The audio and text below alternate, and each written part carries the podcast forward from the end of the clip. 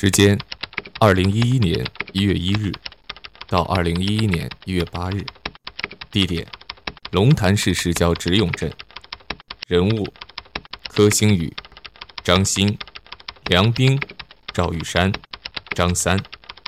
规则：血字执行时间过后，方可返回公寓。违者死。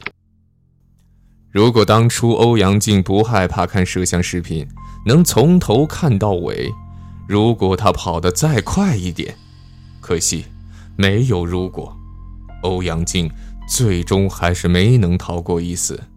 不，不要！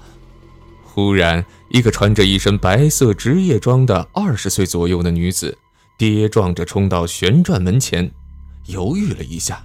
还是不敢出去，只能泪眼婆娑地看着门前那顶圆帽。啊，阿静，那女子泣不成声。你，你怎么会死？没有你，我怎么办啊？都是因为你陪伴在我身边，我才能撑过来的呀。这个女子名叫林玲，是公寓里和欧阳靖关系最好的一个住户，住在八幺零室。夏渊的死。对住户们是一个很大的打击，但即使在那个时候，林玲也未曾像现在这般失态。他和欧阳靖进入公寓的时间差不多，曾经和他一起执行过一次血字指示。林玲是个依赖性很强的人，所以她对于欧阳靖非常依赖。如今欧阳靖却死在了他的面前，在大厅里等候李隐他们的还有柯银叶。吴小川、张三等人，即将要执行魔王级血字指示的唐兰炫医生也在。当看到华连成夫妇终于进了公寓，唐兰炫他们本来非常兴奋，但是随即欧阳靖就在公寓门口殒命，就差那么一点点，就可以踏入生存的大门了。血字指示实在太残酷，太残酷，生死。完全难以掌控，即使通过了这一次，下一次依旧吉凶难卜。别太伤心了，吴小川和杨林走过去安慰他：“林小姐，不是还有我们吗？你不会孤单的。”那天晚上，李隐拖着疲惫的身体和住户们讨论魔王级血字的问题。距离指定的明年元旦的魔王级血字执行日期。还有一些时间，必须要尽早打算。李隐问道：“地点是哪里？”很特别呢。唐兰炫答道：“是在天南市的一家百货商场里，时间很短，只有三个小时。那家百货商场是新兴商场，很繁华，平时人非常多。居然在那里执行魔王血字。”李隐本来还以为会不会是什么古董坟场之类令人毛骨悚然的地方，可是却和他的想象完全相反。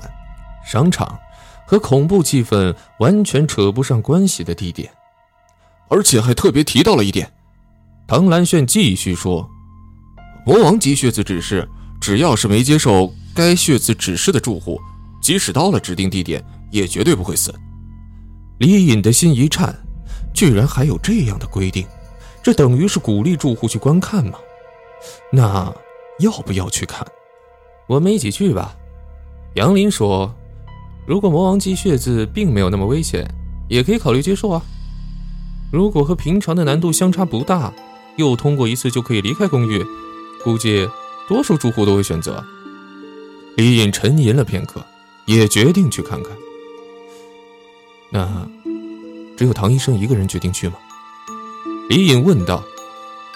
呃，是的。唐医生居然成了白老鼠。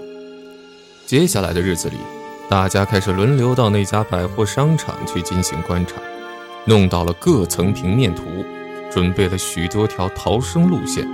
考虑到让夏渊殒命的那次血字，就是因为提前去侦探而被鬼攻击。大家都不让唐医生提前去那里，而是由住户们去帮试验逃跑速度等细节问题。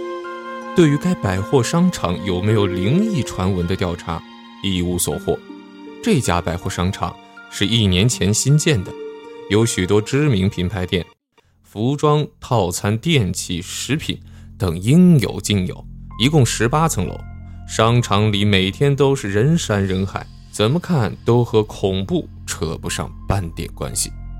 然而，越是这样，才越是显得可怕。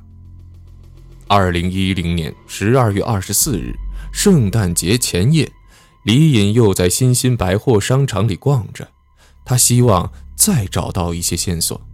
要怎么做才可以救唐医生呢？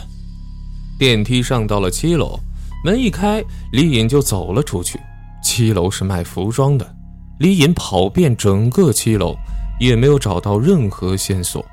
他只好叹了口气，唉，又继续向楼梯走去。